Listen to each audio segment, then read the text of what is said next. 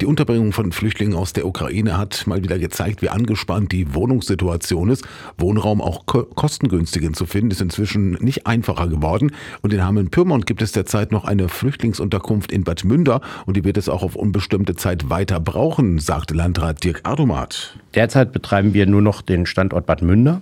Und diese Einrichtungen sind dazu gedacht, erstmal den Menschen die Gelegenheit zu geben, im Landkreis anzukommen und sie bieten für uns und die kreisangehörigen Städte und Gemeinden einen Puffer in dem in der Suche nach richtigen Wohnungen, nach den eigentlichen Wohnungen.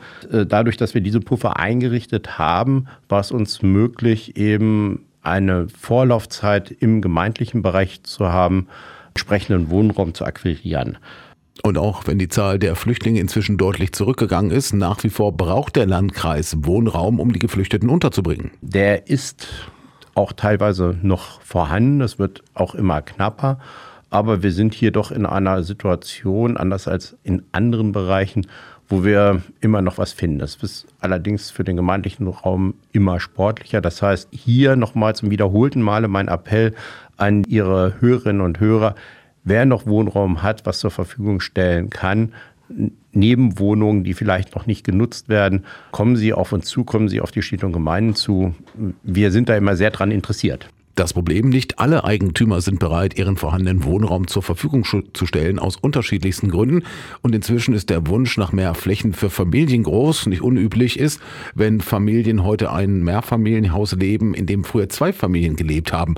Und um die Wohnknappheit langfristig in den Griff zu bekommen, braucht es einen Mix, meint Adomat. Es müsse alter Wohnraum bedarfsgerecht umgebaut werden und gleichzeitig neuer Wohnraum geschaffen werden. Na, ich kann erstmal wahrnehmen, dass wir im Landkreis Hameln-Pyrmont derzeit 150.000 100.000 Einwohner haben und auch mal 160.000 waren.